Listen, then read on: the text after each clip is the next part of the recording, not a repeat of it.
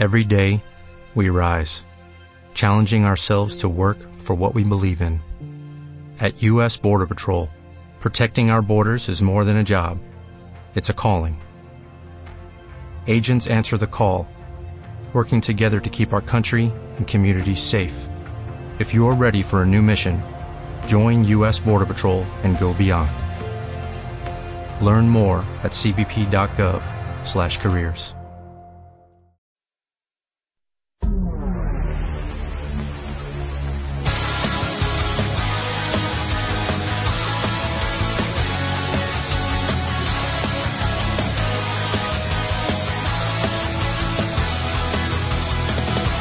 Powerplay. Con Daniel Repiso, Sergio Castaño e Iván Ortiz.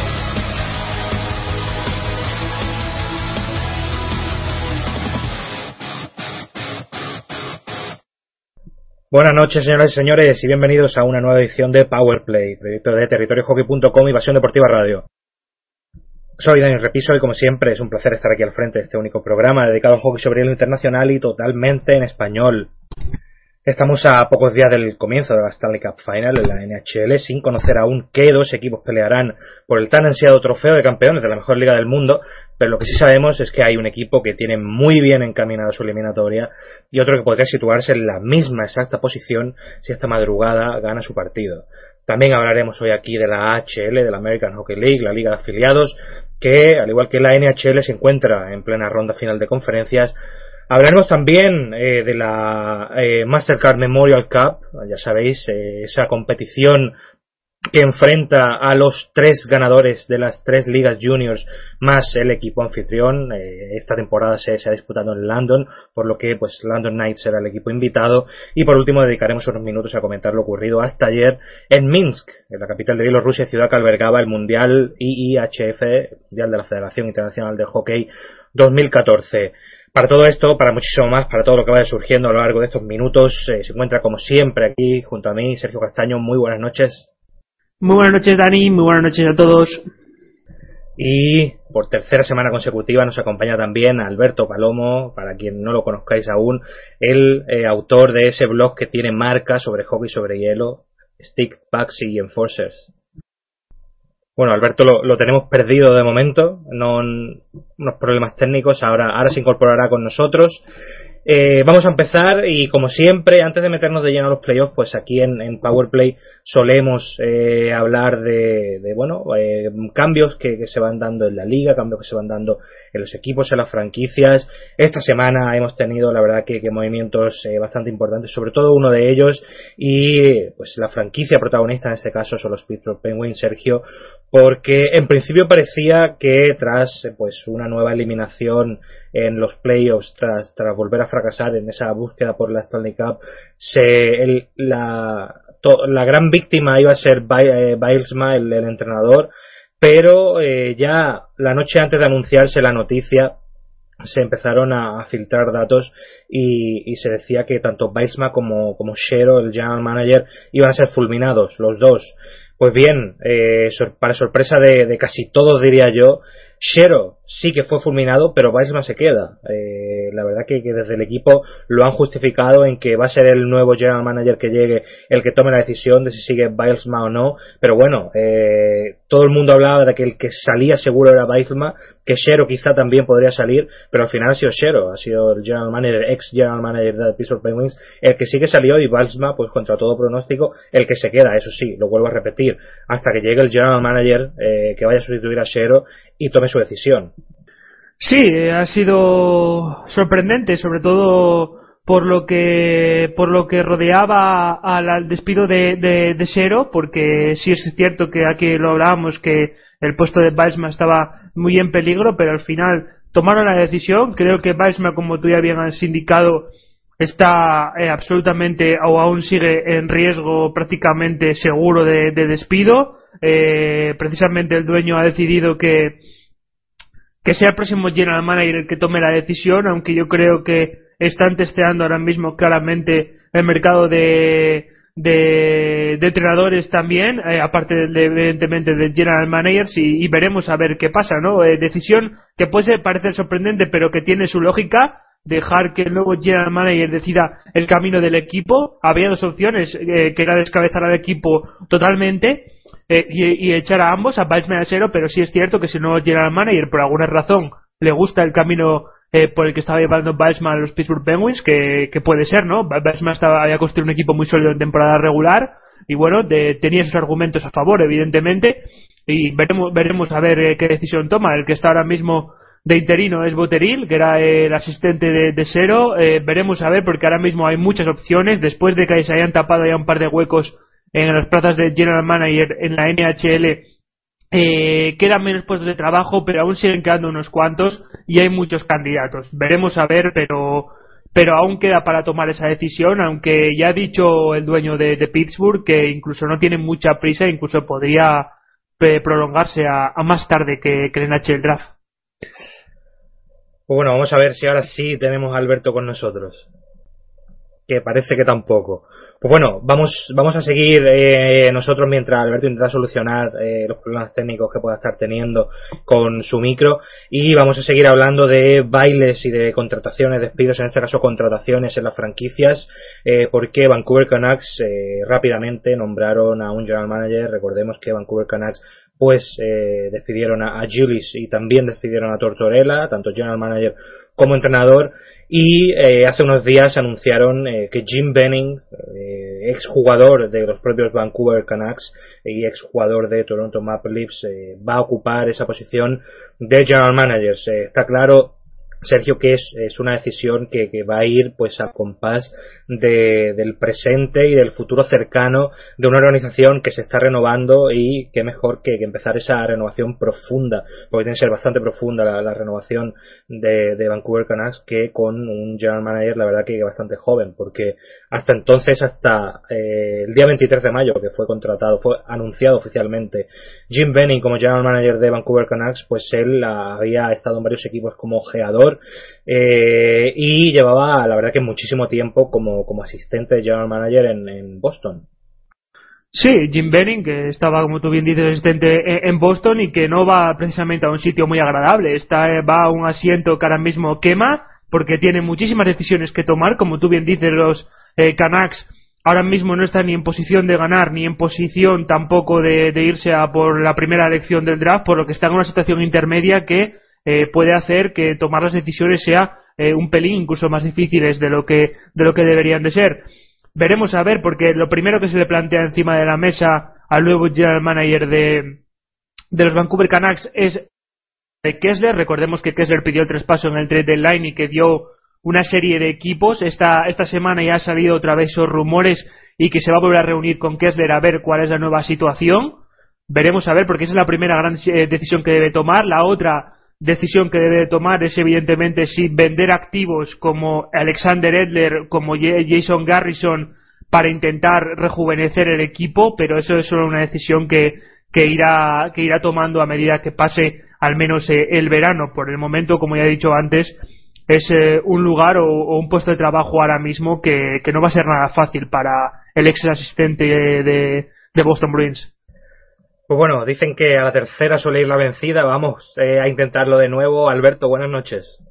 Hola, muy buenas noches. Parece que ya la tecnología ha, funcionado. Bueno, muy buenas tardes para vosotros, eh, buenas noches para vosotros y buenas tardes para mí, porque aquí todavía en Canadá es todavía de día.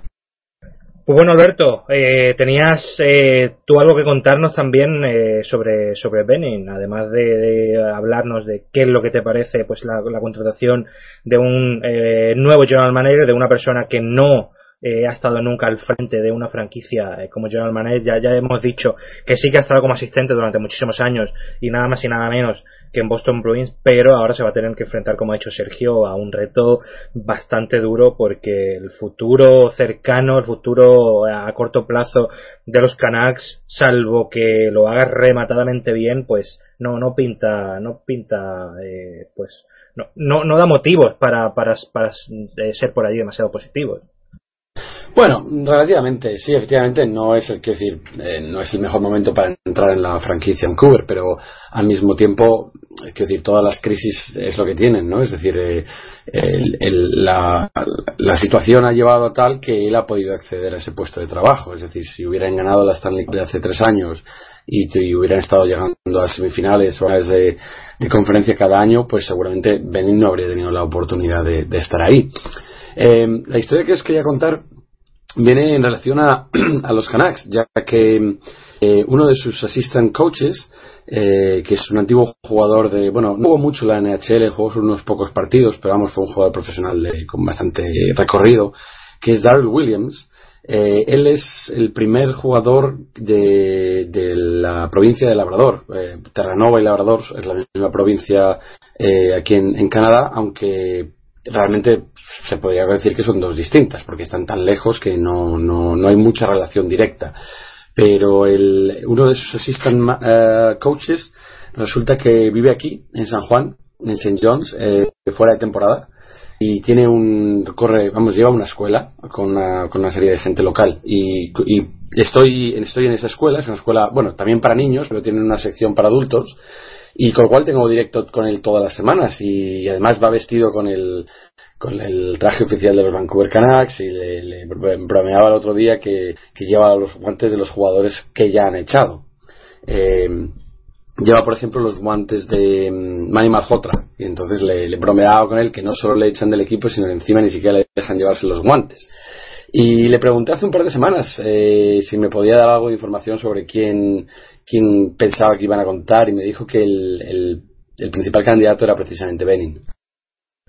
Bueno, pues eh, hay noticias exclusivas de, primera mano que, podemos disfrutar aquí en Powerplay Radio. Eh, Paramos eh, con el tema de General Manager básicamente porque no hay ningún movimiento más, pero antes de meternos de lleno con los playoffs sí que hay pues eh, otro movimiento que eh, cabe resaltar. Recordad que eh, Jaro Halak llegó a New York Islanders desde Washington Capitals cuarta, a cambio de una cuarta ronda de 2014.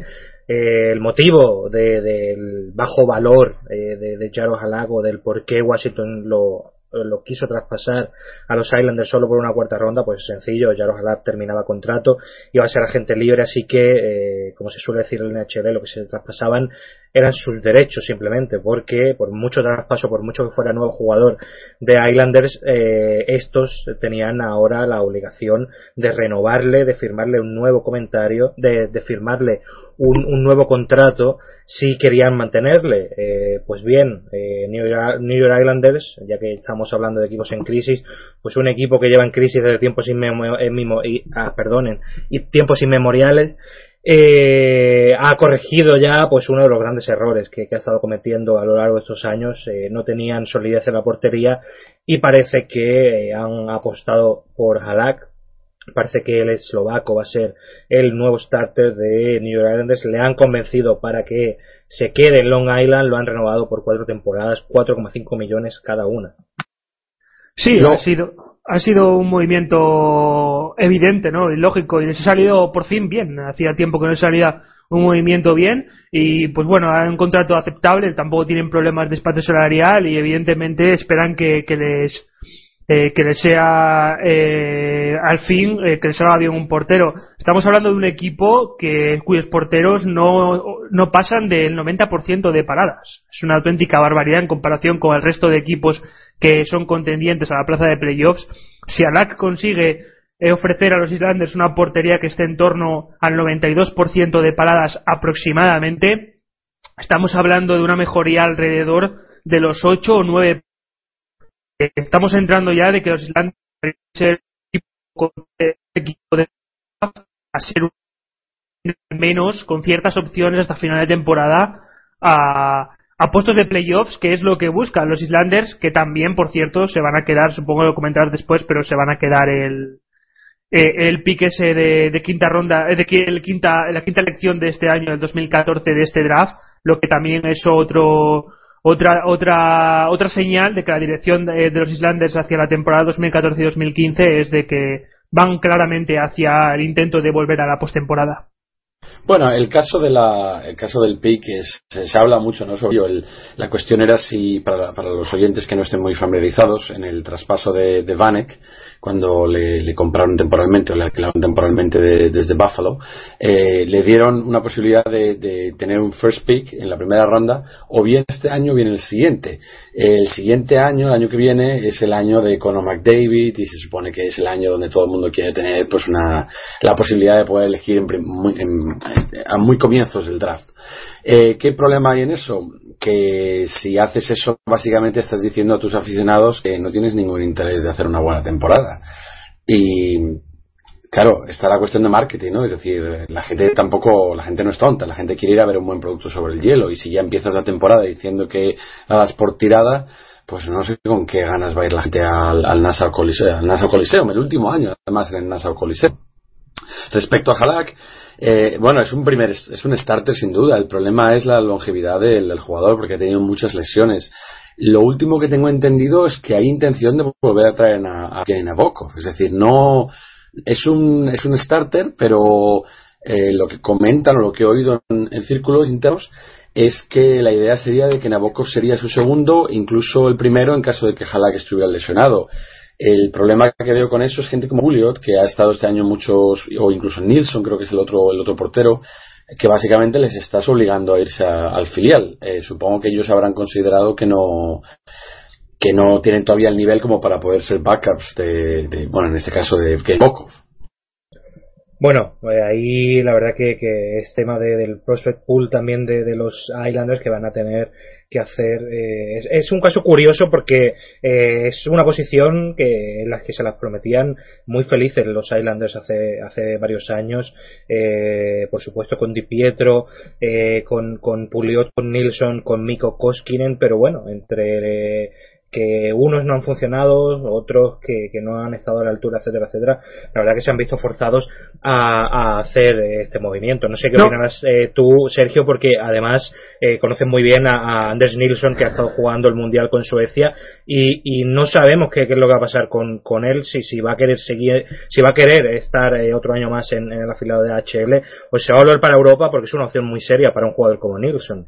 Sí, precisamente apuntar el tema de Nilsson, que, que este hace una semana o hace unos días, hace dos días, ha sido declarado el MVP de Suecia en el, en el Mundial, que viene con muchísima motivación, que viene con mucha confianza y que evidentemente que como los Islanders no le den la posición de backup de Alak esta temporada, eh, como ya ha dicho ahora mismo perfectamente Dani, no le van a sobrar ofertas de la KHL. La KHL es una liga muy pobre de porteros, tiene un nivel muy, muy mediocre y evidentemente porteros de nivel y de la juventud de Nilsson les pueden pagar absolutas barbaridades que evidentemente comparado con un salario mediocre de HL pues no tiene, no tiene comparación. Así que los Landers tienen que tener cuidado con esa decisión porque evidentemente eh, pueden perder a Nilsson para muchísimos años si no toman la, decisión correcta. Y evidentemente Nilsson ha demostrado ya en este mundial que aunque siga siendo un portero que mentalmente aún no esté preparado para eh, hacer frente a partidos muy muy importantes para ser un backup en condiciones de un, de un todo Yarolac yo creo que está suficientemente preparado. Pero una, una pregunta para ti, Sergio, tú hablamos así mal. Porque efectivamente, como bien dices, eh, los porteros de Islanders han estado todos, excepto que ha tenido un 90%, todos han estado por debajo del 90%, incluido Pulling, no Pulling, como le he llamado antes. ¿Por qué Nilsson ha jugado solo 19 partidos? ¿Ha estado lesionado? Porque Pulling tiene, por ejemplo, 28 este año. No, porque estaba por delante de él en, eh, en, el, en el ranking de, porteros de la organización. Tenían por delante a Pulín, que ya había tenido más experiencia en años anteriores. Ya lo habían probado en la temporada 2011-2012 eh, y lo probaron también en 2013.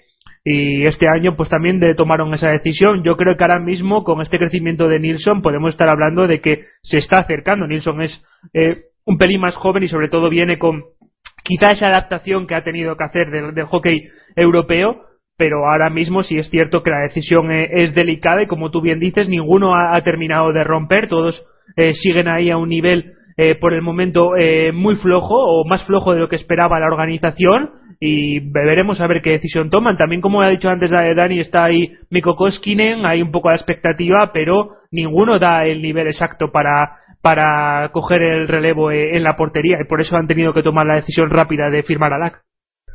Bueno, pues eh, cerramos el tema Alak. Eh, para que todos lo sepáis, lo vamos a repetir. Alak parece que va a ser el starter de New York Islanders durante los próximos cuatro años. Eh, 4,5 millones por temporada, un salario de starter. Eh, la, la, franquicia confía en que el eslovaco le dé la estabilidad que no han tenido a lo largo de estas últimas temporadas.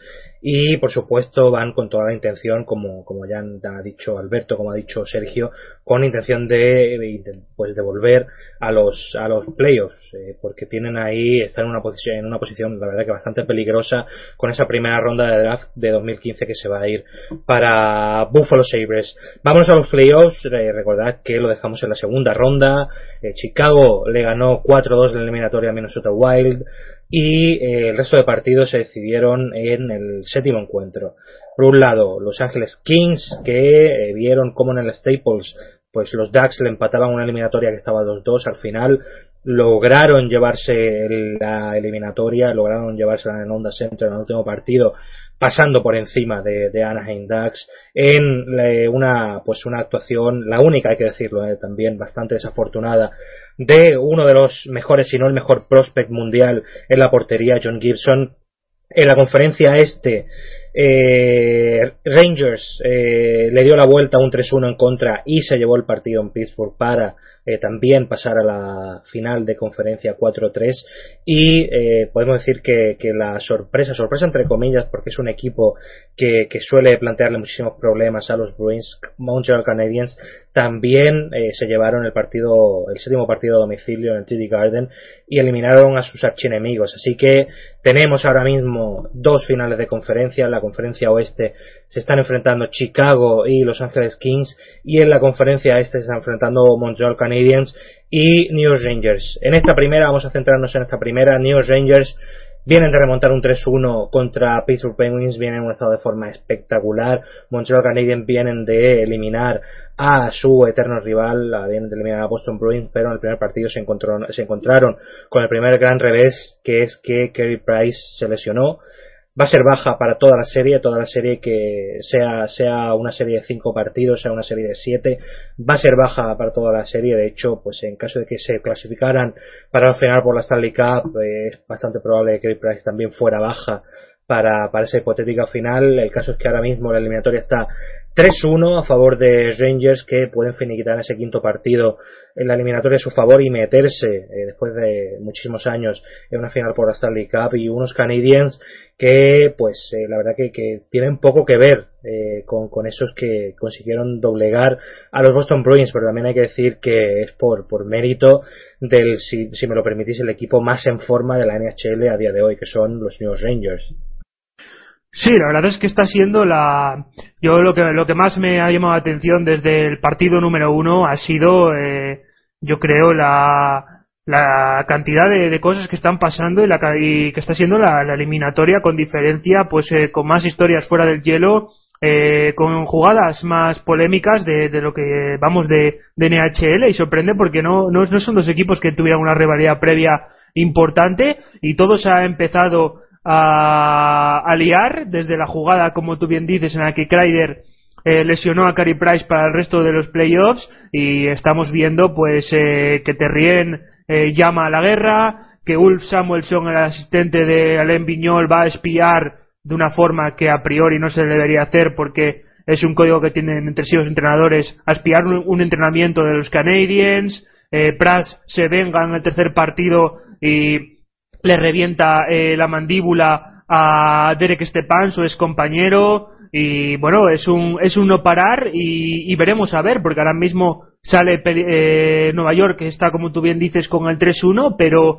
eh, se está hablando muchísimo menos de la, de la serie de, que, que lo que se podía esperar, ¿no? Este, está prácticamente todo girando en torno a lo que pasa fuera del hielo y sobre todo en las, en las jugadas polémicas y, y, veremos a ver cómo termina esto, porque por el momento a Montreal no, no le está viniendo nada bien. Creo que han llegado muy cansados mentalmente y también lo están pagando eh, de la serie contra, contra Boston Bruins. Eh, la lesión de, de, Price creo que ahora mismo no está siendo nada, o no está, no, está teniendo mucha repercusión porque, en mi opinión, Tokarski, que ha sido su relevo, está, está sensacional Y, bueno, veremos a ver eh, cómo va avanzando estos últimos partidos. Si Nueva York le tiembla el pulso, porque Nueva York ya ha estado en estas hace unos cuantos años un par de veces y le han levantado la serie, así que yo creo que está lejos de estar finiquitada totalmente, pero sí es cierto que ahora mismo con todo lo que rodea la serie, eh, la ventaja evidentemente la tiene Nueva York. Bueno, sí, no cabe ninguna duda, y más ayer con el, último gol y le dan los 3-1. Respecto a la serie y lo que comentaba ¿no? de la escalada de violencia, no seré yo quien abogue por la escalada de violencia, pero debo reconocer que menos mal que hay un poquito más de movimiento porque estaban siendo aburridísimos los partidos al principio. El tercer encuentro fue una pasada, fue eh, súper rápido, divertido. El tema de Prust yo no sé hasta qué punto le han, sancionado dos partidos, ¿verdad? No sé hasta qué punto realmente le golpeó en la cara directamente o fue un poco lo que es el, el, seguimiento del golpe, ¿no? Eh, el caso de Kreider, eh, la gente está dividida. Hay gente que piensa que debería haber sido sustituido, gente que no. Eh, la verdad es que, hombre, te cargas la, te, cargas el equipo cuando de repente entras y, golpeas de esa manera y, e inhabilitas a su portero principal. Sí, pero ayer mismamente ya hubo un par de ejemplos. Ayer, si no me equivoco, no, creo que fue JT Miller en el cuarto partido, eh, por evitar a Tokarski, se dio también un, buen golpe contra el palo. Eh, tenemos en la mente todos claramente lo que le pasó a Stankos contra Boston eh, en la temporada regular. Ningún jugador eh, va a, a, tampoco a evitar eh, en, una, en un contacto así, cuando ya pierdes el control y vas, eh, te vas resbalando por el hielo, va a evitar directamente al portero.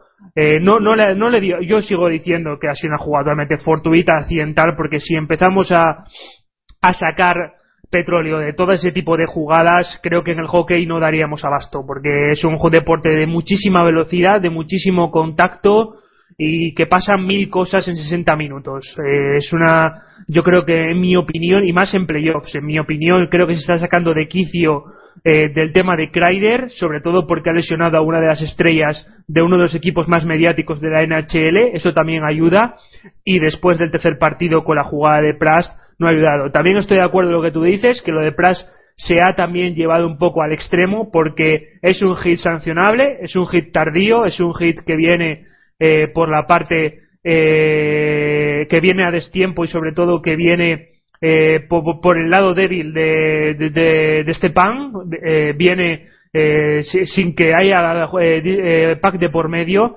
y ha acabado con una lesión evidente y una lesión que, que se ha podido ver que ha, que, ha acabado con, con este pan en el hospital operándose la fractura de mandíbula. en mi opinión perdona, lo curioso es que, aun con la mandíbula rota, volvió a jugar el partido. Es decir, no se, no se dio por terminada su participación en la serie hasta después del encuentro.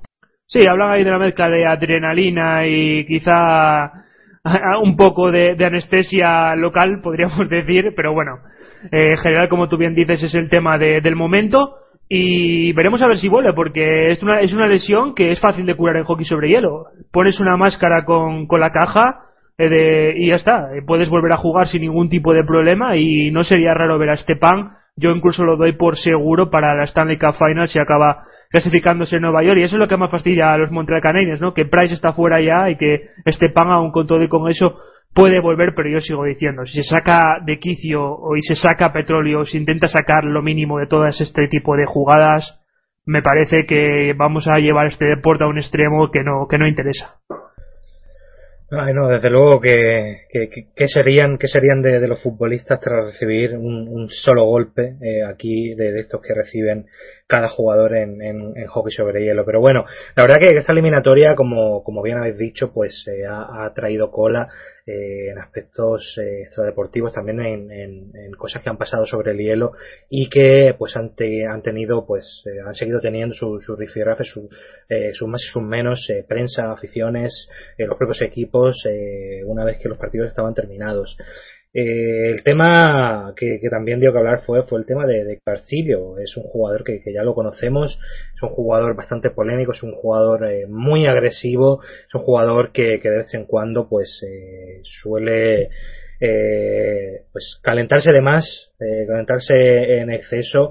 Y la realidad es que pues la NHL le, le, ha, sancionado con, con 10 partidos porque justo precisamente tras, tras ese hit de, de Prast a, Stepan a, a lo, lo, estaban enviando al, al penalty box y eh, le soltó el no sé si fue el codo o el antebrazo a uno de los árbitros. Eso pues como ya podéis imaginar está terminantemente prohibido en la NHL y la NHL pues la verdad que ha sido tajante y, le ha metido nada más y nada menos que, que 10 partidos eso significa que Carcillo dice, dice, salvo que se alargue al máximo eh, esta, esta serie y se alargue también al máximo la final en caso de que Rangers se, se metan, eh, el jugador no va a volver a pisar el hielo esta temporada.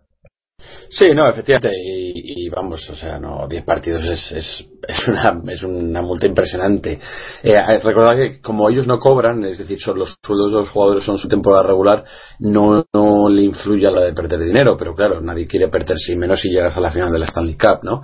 El otro día lo comentaba con un amigo canadiense que trabaja aquí para, para la prensa, un de Sudbury, y estábamos viendo la final de la Copa de Europa entre el Real Madrid y el Atlético y, me comentaba que le, sorprendía mucho ¿no? el, nivel con que los jugadores se, se encaran con el árbitro y lo comparándolo un poco con el hockey, ¿no? Porque eh, es cierto que Carcilo toca al árbitro, pero tampoco vamos a engañarnos, o sea, no, no le golpea ni nada por el estilo, pero digamos que se le puso un poco chulo y entonces el árbitro directamente lo metió y la liga ha llegado y ha dicho, le has rozado 10 partidos de sanción, que es lo que está suscrito en el, en el código de la liga. Y bueno, el jugador lo tenía que haber sabido. Yo entiendo que está caliente, pero eh, si un árbitro te lleva, te intenta llevar al, al, box de penalti, lo, último que quieres hacer como jugador de la NHL es enfrentarte a él. Y a las pruebas me remito.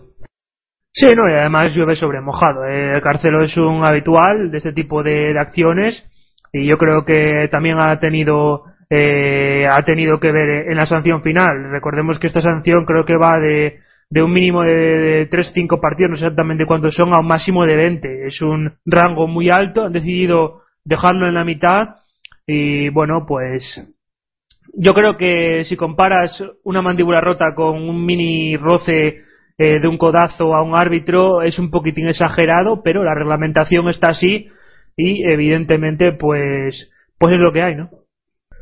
Bueno, pues vamos a la otra eliminatoria, vamos a la final de la conferencia oeste entre Chicago Blackhawks y Los Angeles Kings. Chicago Blackhawks que vienen de vencer en seis partidos a los eh, Minnesota Wild y Los Angeles Kings en siete en algunos Anaheim Ducks mandando ya a casa definitivamente pues a Teemu Selane del que hablaremos también en, otro programa y no se sabe aún si también a, Saku Koivu el, el, capitán de la selección finlandesa de hockey sobre hielo el caso es que eh, ahora mismo eh, Los Ángeles Kings lidera la serie 2-1 se llevó el segundo partido en, el United Center de, Chicago. La verdad que, que a, nadie, a prácticamente nadie, se le podía pasar por la cabeza que, que, Chicago no ganara al menos uno de sus partidos en casa. Lo cierto es que hoy eh, tienen eh, un, un, papelón a las 3 de la mañana, hora española, en Los Ángeles, en el Staples Center, porque si pierden ese partido, Los Ángeles Kings se van a un 3-1.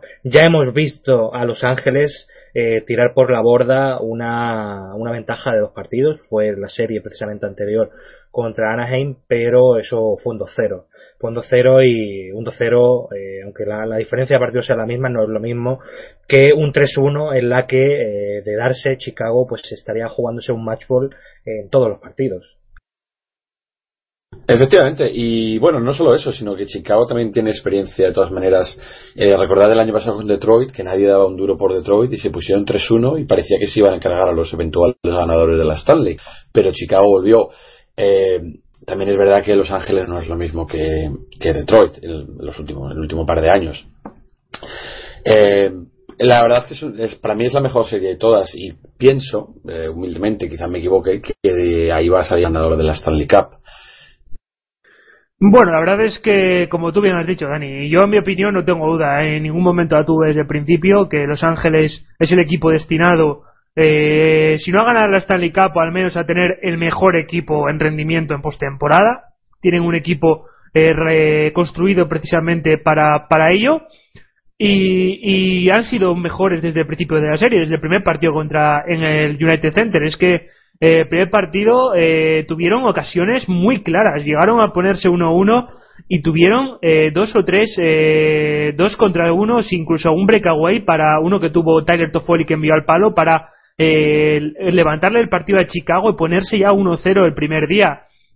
Están siendo mejores. Chicago sigue dejando las mismas dudas que me ha dejado en las últimas dos series. Recordar que la primera eh, empezó perdiendo 2-0, pero en general le costó muchísimo ganar a unos Blues que en mi opinión estaban lejos de su mejor nivel. Y después, como ya comentamos aquí no hace mucho tiempo, contra los Minnesota Wild jugaron eh, dos partidos fuera de casa, el tercer y el cuarto partido en el que dieron unas sensaciones de equipo muy pobre, lejos de la dominancia que demostraron, por ejemplo, en 2010.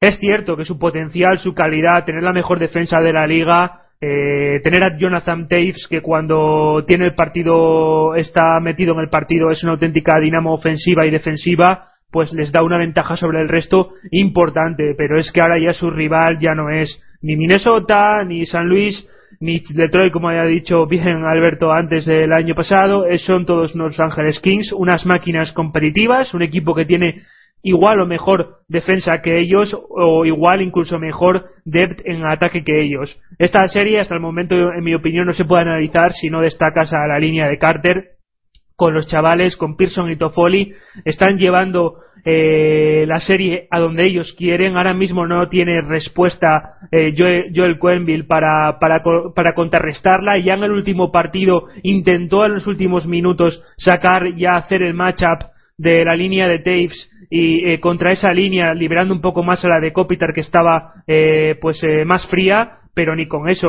Seguían creando ocasiones seguían creando muchísimo peligro ya sea en posesión en transición y para encima no sufrían defensivamente. Están siendo sin ninguna duda la historia más importante de, esta serie de playoff y de estas finales de conferencia. Bueno, tú Alberto decías que de esta eliminatoria ves salir al, campeón de, la Sally Cup. Cierto es que eh, bueno, salvo, salvo en el, año de, Boston, eh, en las últimas temporadas eh, se, viene hablando de que la, conferencia oeste está siendo, sobre todo en temporada regular, bastante más fuerte que la, que la conferencia este pero mm, es cierto que, que, por, que por redes sociales también se está leyendo muchísimo que, que Chicago, Los Ángeles van, van a ser los, los ganadores, pero yo, yo no termino de, de estar convencido, por lo menos de, de estarlo de una forma tan tajante eh, con respecto a eso, porque yo sinceramente veo a, a, a los Rangers bastante, bastante fuertes con, con, un Lundqvist en, en, un estado de forma excepcional, con una defensa en la que la verdad está funcionando, un McDonough que ha llegado tras la lesión pues eh, bastante bastante mejor de lo esperado.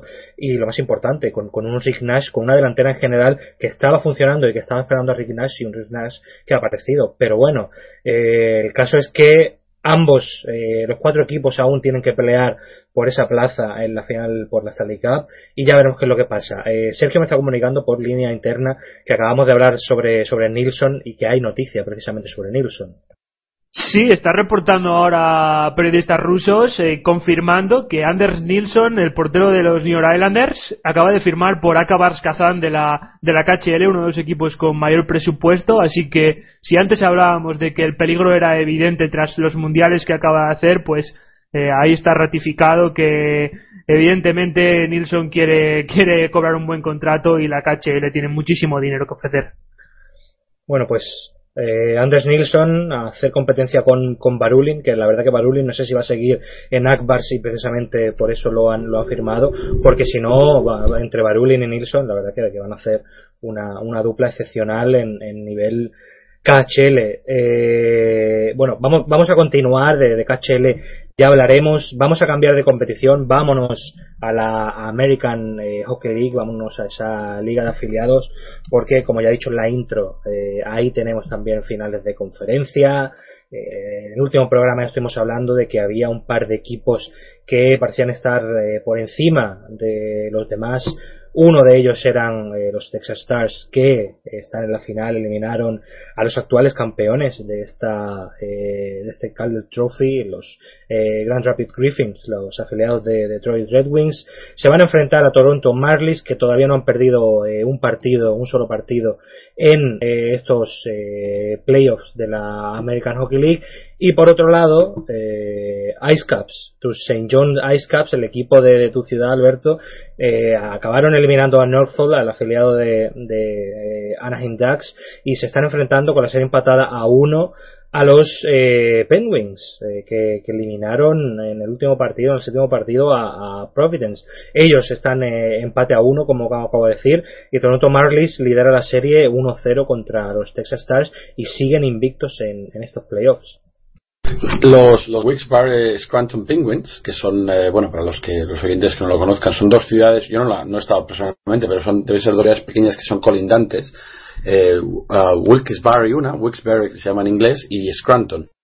Y entonces son los afiliados de, eh, no sé si habéis tenido la oportunidad de ver el gol que marcó Brian Gibbons en el bueno ganaron bastante holgadamente pero el gol es, es, un poco espectacular hasta el punto casi de decir Dios mío qué está haciendo ¿por qué no pasa el pack? Eh, si no llega a marcar gol hubiera quedado un chupón impresionante. Eh, efectivamente ganaron el último partido a Providence y se enfrentan ahora a los Ice Caps que ganaron su serie 4-2 contra, contra Norfolk, pero en defensa de Norfolk debo decir que no tenía nada que ver con el equipo que empezó la serie, porque aunque volvió Emerson Item y tuve la oportunidad de hablar con él y hice una entrada en el blog de marca, eh, eh, eh, Anaheim se llevó a, a, John Gibson y también a, a Vatanen y la verdad es que se notó mucho en el hielo, ¿eh? aunque parece que no, la actuación del portero, bueno, básicamente creo que solo había marcado dos goles como máximo, estando Gibson en portería, y el siguiente partido creo que los Eskers metieron cinco. Creo que no bajó nunca de tres eh, a partir de que Gibson se fue, y varios, un par de partidos metieron cinco, con lo cual eso fue muy, muy determinante. Eh, como bien dices, ahora están empatados a uno con, con Wilkes-Barre, de hecho ayer, ayer ganaron su encuentro, y en el lado del oeste, eh, bueno, Sergio nos contará un poco más, porque supongo que vería los partidos contra Grand Rapids. Eh, Marlies está 1-0 contra Texas y creo que, al igual que en la NHL, esos dos equipos son bastante más fuertes que tanto eh, Penguins como Ice Caps. Sí, claro. Texas ya, Texas ya, ya lo avisé aquí en el, hace un par de semanas. Acabaron finalizando el trabajo, aunque sufriendo mucho contra Grand Rapids, que al final eh, evidentemente, el espíritu del campeón hizo que Grand Rapids ganara dos seguidos en casa y forzó la prórroga incluso tuvo ocasiones claras para ganar en el, en el quinto partido.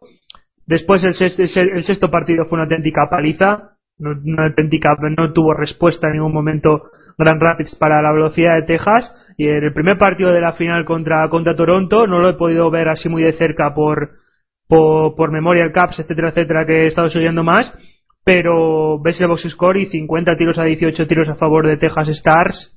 Hablan de que Toronto se puede dar con muy satisfecho de ganar esta este primer partido y que bueno como ya dijo, ha dicho antes Dani siguen invictos pero Texas yo creo que sigue siendo el claro favorito para ganar esta serie. Ahora mismo no hay ningún equipo que, que esté al nivel de, de, juego y de dominación que está demostrando el afiliado de Texas Stars eh, Sergio, tú que habrás visto los encuentros, eh, ¿podrías darnos un par de nombres de gente de Texas, digamos, que, sean, que tengan una proyección en el futuro? Hombre, Texas no es un equipo excesivamente joven para, para la media, ¿no? Sobre todo si lo comparas contra sus rivales, los Grand Rapids Griffins. Eh, tienen mucha gente ya muy madura, podríamos decir, que tiene un futuro eh, quizá más destinado hacia Europa. Travis Morin es un jugador espectacular eh, Brian Ranford es un jugador que ha estado espectacular en los playoffs. Son dos jugadores ya con cierta edad que posiblemente eh, viajen hacia Europa o tengan una carrera HL, quién sabe, aunque yo creo que Europa siempre es un destino mucho más atractivo de cara a tener mejores contratos. Y de cara a prospects, pues Curtis McKenzie ha hecho una gran serie. Faxa ha, jugado eh, muy, muy bien, mejor de lo que había hecho en juniors con Kitchener Rangers, un jugador que que en juniors había tenido problemas para crear ataque. Aquí en el junior, en el mundial junior lo hablamos que había estado invisible gran parte de, del torneo. Y aunque es un jugador que tiene un, físico importante y es un gran patinador, es cierto que ofensivamente le cuesta y en esta serie al menos ha demostrado eh, bastante nivel. Eh, después de Prospect yo creo que tanto a mí los que más me han impresionado eh, personalmente han sido eh, Patrick Nemeth, el jugador sueco de, de jugador sueco, eh, prospect de, los Dallas Stars, y, y, Jamison Alexiak, dos jugadores, dos defensas que tienen un futuro, en mi opinión, claramente eh, en la NHL con, con, los Dallas Stars, sobre todo sabiendo que no es un equipo que, que en el primer equipo tengan, en el equipo de, de las Stars tengan muchísima, muchísima competencia. Bueno, pues todavía nos queda por hablar sobre la Memorial Cup y sobre el Mundial. Eh, vamos, vamos a movernos a esa Memorial Cup que se ha disputado en, en London, en, Canadá, y vamos a hablar un poquito de, lo que pasó porque los Knights, el equipo anfitrión, el equipo de London, eh, encaraba su tercera Mastercard Memorial Cup consecutiva pero pero no ha podido ser eh, la verdad que, que por tercer año consecutivo pues tenían un equipo que, parecía preparado para, para hacer eh, pues un intento serio pero otra vez eh, se han quedado se han quedado en el camino y además eh, en, la edición de 2014 la edición que, encima han jugado en casa ha sido pues el equipo más flojo con diferencia. A Valdor sí que le sí que le costó muchísimo eh, ganarles en, en, el primer partido pero bueno tanto Edmonton como Guelph sobre todo Guelph pasaron por encima. El caso es que al final pues entre Valdor Edmonton y, y Guelph se estuvieron disputando esta competición de, forma serie, de forma seria. Eh, Edmonton, Edmonton Oil Kings, pues quizá como, como el equipo tapado derrotó en una tercera prórroga a, a eh, que es el equipo de Anthony Manza, el, el prospect, el delantero eh, de, de, de, Detroit Red Wings, eh, además uno, uno, de los uno de los prospects eh, ofensivos más destacados a, a, día de hoy, consiguieron eliminarles y al final, pues en el último partido, en esa final contra Guelph Storm, que, que era el equipo que, que, parecía más fuerte para esta competición, pues le metieron seis goles, nada más y nada menos, 6-3 y los Oil Kings de, de Cody Corbett y compañía pues eh, campeones de, esta Memorial Cup 2014 y podemos decir por supuesto que campeones de, de, la, de la competición junior en toda Canadá.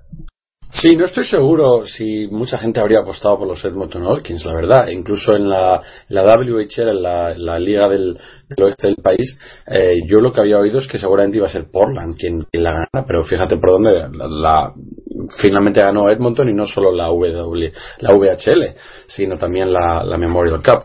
Respecto a respecto a, a los London Knights, eh, eran los anfitriones, habían tenido más descanso que el resto yo creo que todo el mundo nos hemos quedado un poco sorprendidos por, por lo mal que lo han hecho. Eh, sobre todo, no las he visto, la verdad, y seguramente vosotros me podáis más detalles, pero lo, que he oído al respecto es que su gran prospect, que es Max Domi, ¿no? de, los Phoenix Coyotes, el hijo del mito Domi de, de, los Maple Leafs, no ha tenido muy buen torneo.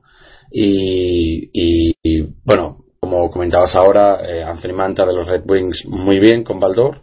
Y sí, nos sorprendimos un poco todos porque yo también daba por, a los Wolfstone por, por sabor de los ganadores de la, de la Copa. Sí, eran los claros, los claros favoritos. Eh, eran muy, muy favoritos. Eh, dominaron en la OHL de una forma espectacular. Sobre todo metieron mucho miedo cuando barrieron en cuatro partidos al equipo de Conor McDavid.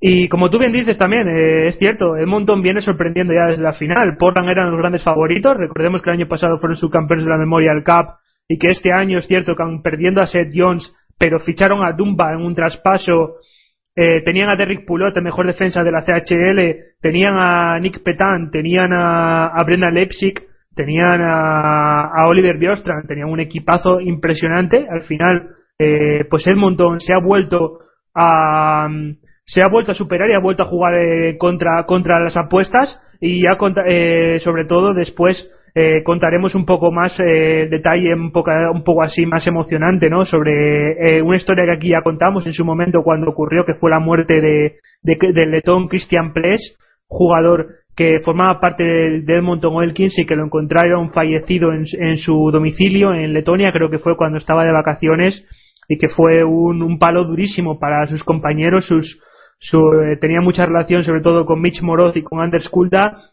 y precisamente y curiosamente ambos han sido ayer los mejores jugadores del partido. Han hecho eh, un, una final brutal, un torneo espectacular y yo creo que incluso han jugado por encima de sus posibilidades. Eh, refiriéndome sobre todo y puntualizando un poco antes en London, antes de que volváis entre vosotros a decir que ha sido una El año pasado eh, perdieron en las semifinales ante Portland Winterhawks y este año son barridos en la Rob Robin eh, en su casa en el Budweiser Gardens. empiezan ya a irse hacia la NHL, como tú como ha dicho bien Alberto, Domi muy decepcionante, pero no es un equipo en el que Domi sea más destacado, comparte responsabilidad con Nikita y comparte responsabilidad con eh, con Chris Tierney, que, que fue los que dominaron durante la temporada regular y que ni uno de ellos apareció en ningún momento de esta Memorial Cup.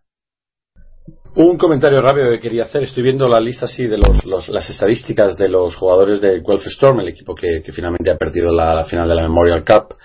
Y veo que el, jugador con más selección es un chico que se llama Scott Kosmachuk de Toronto y que fue elegido hace un par de años precisamente por los Winnipeg Jets, eh, con la nada desdenable cifra de 28 puntos en 20 partidos de playoffs. Y me pregunto si a lo mejor lo vamos a ver por, por aquí, por St. John's, en caso de que, los Ice Caps sigan adelante.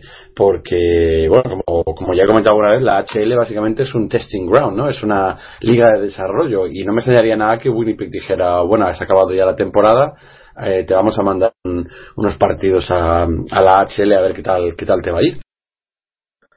Puede ser, decisión que, tiene que tomar dentro de la organización, pero lo dudo bastante, porque ha sido tremendo, ha sido físicamente eh, eh, unos playoffs durísimos. Quizá Welp ha ido un poco más sobrado durante toda la competición, eh, no ha llegado el límite que, ha que han llegado Edmonton y Valdeor, que han, que han jugado auténticas maratones de series ante, en semifinales y en finales de sus ligas y después jugando una doble overtime y una triple overtime entre ellos.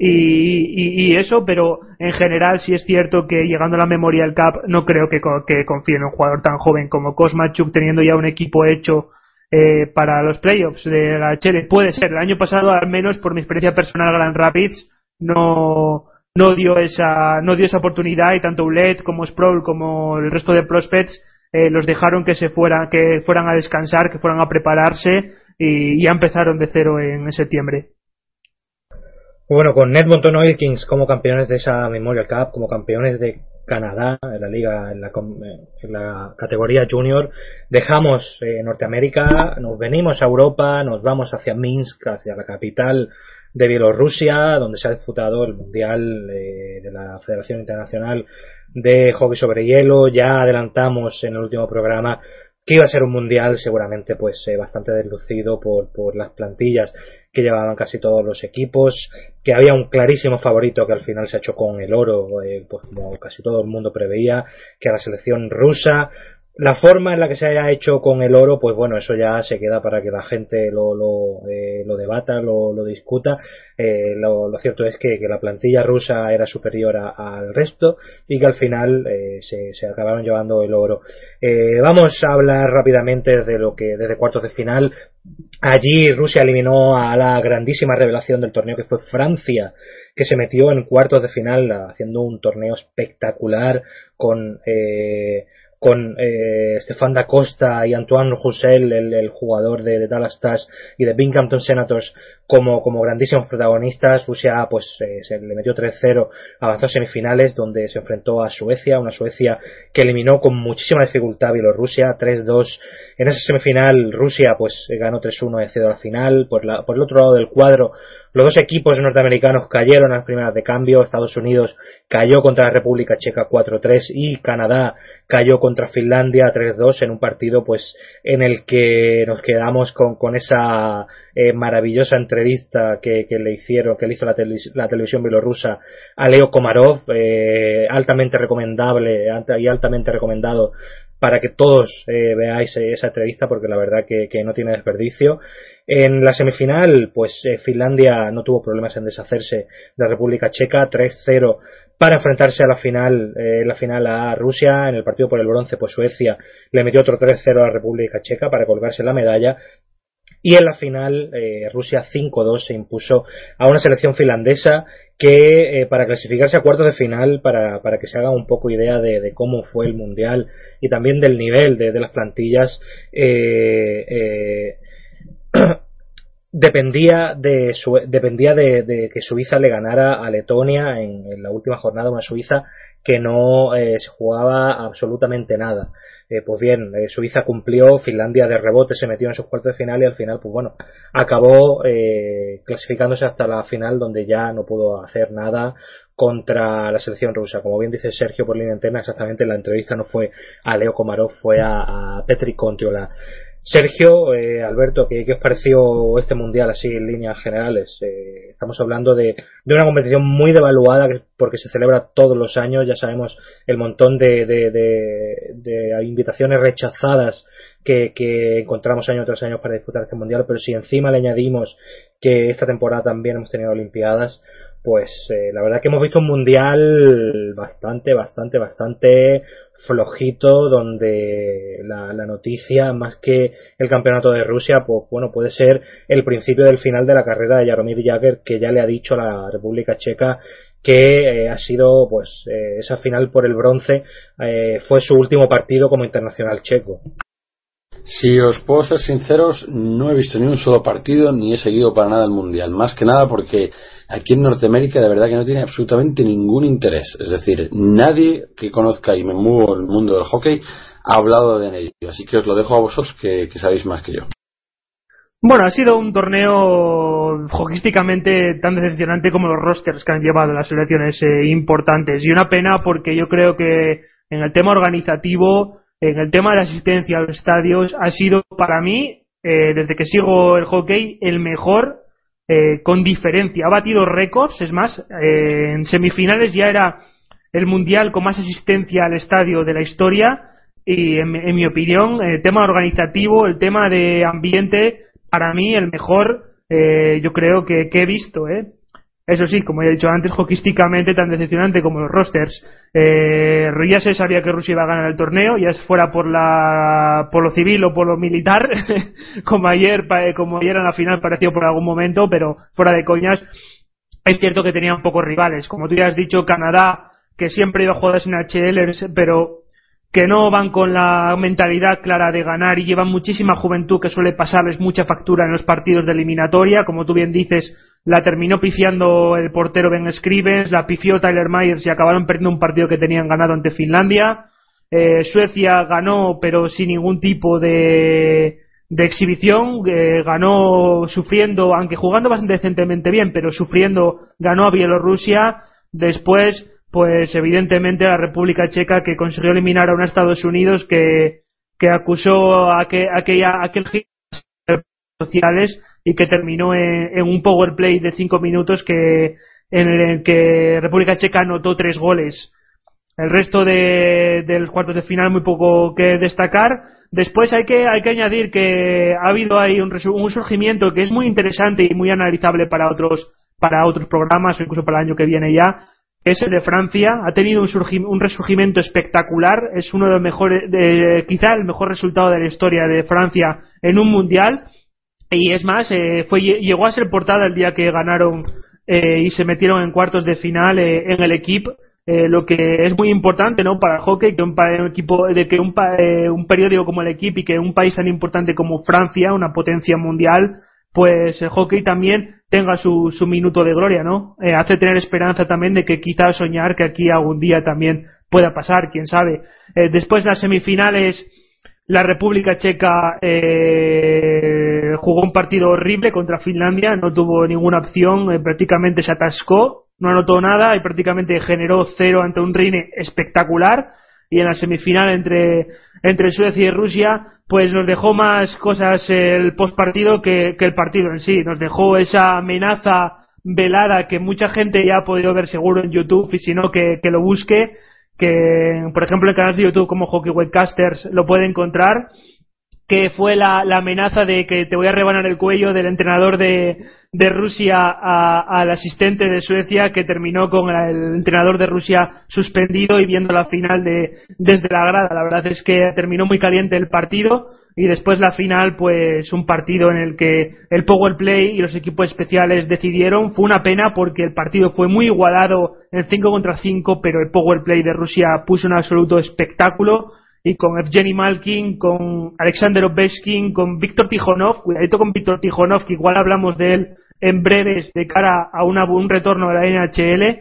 y también a las apariciones de Plotnikov y de Sirokov, dos jugadores eh, consolidados en la KHL, terminaron decantando un partido en el que estuvo presente Vladimir Putin y en el que pues eh, los eh, jugadores finlandeses y la afición finlandesa salió muy muy enfadada por el arbitraje porque bueno fue bastante bastante discutible pues bueno, no hay tiempo para más. con ese oro de la selección rusa nos despedimos. Así que Alberto, muchísimas gracias. El tercer programa consecutivo con nosotros y te seguimos diciendo de siempre. Esta es tu casa, así que cuando quieras acompañarnos para aportar tus conocimientos sobre hockey sobre hielo, eh, bienvenido eres. Muchísimas gracias, muchísimas gracias a los dos y también a los oyentes. Y a Sergio, pues eh, como todas las semanas, lo mismo, muchísimas gracias por todos tus comentarios, eh, por todos tus análisis, aportes en general y nos vemos la semana que viene. Como siempre, un placer y nos vemos la próxima semana. Hasta luego a todos. Antes de irnos, eh, recordaros que tenéis www.territoriohockey.com para eh, acceder a todas las noticias del mundo del hockey sobre hielo a nivel internacional, nuestro foro, territoriohockeyforo.com para comentarlas con, toda la comunidad de Territorio Hockey. Eh, tenéis el Twitter arroba power barra baja play radio por si queréis hacernos alguna pregunta durante el programa o eh, fuera de él para que Sergio y yo pues os respondamos a cualquier tipo de duda que tengáis. Y por supuesto la web de Pasión Deportiva Radio eh, desde donde pues se podéis acceder a toda la programación y desde la que podéis eh, oír, escuchar y descargar lo que prefiráis todos y cada uno de los programas que ya hemos hecho aquí en Powerplay, que no son pocos, y que por supuesto también hacen todos nuestros compañeros de Pasión Deportiva Radio, ya sea en baloncesto, balonmano, en fútbol, todo masculino, femenino, etcétera, etcétera, etcétera. Mi nombre es Daniel Repiso, como siempre, un placer estar aquí eh, presentando y dirigiendo Powerplay. Os invito a que nos acompañéis también la semana que viene a las 11 aquí en Pasión Deportiva Radio.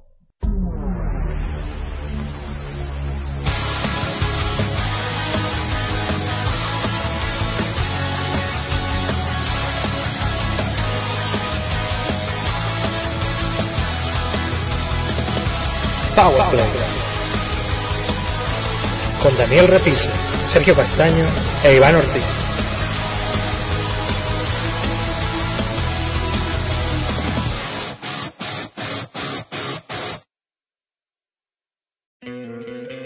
¿No te encantaría tener 100 dólares extra en tu bolsillo? Haz que un experto bilingüe de TurboTax declare tus impuestos para el 31 de marzo y obtén 100 dólares de vuelta al instante. Porque no importa cuáles hayan sido tus logros del año pasado, TurboTax hace que cuenten. Obtén 100 dólares de vuelta y tus impuestos con 100% de precisión. Solo con Intuit TurboTax. Debes declarar para el 31 de marzo. Crédito solo aplicable al costo de la presentación federal con TurboTax Full Service. Oferta sujeta a cambios o cancelación en cualquier momento.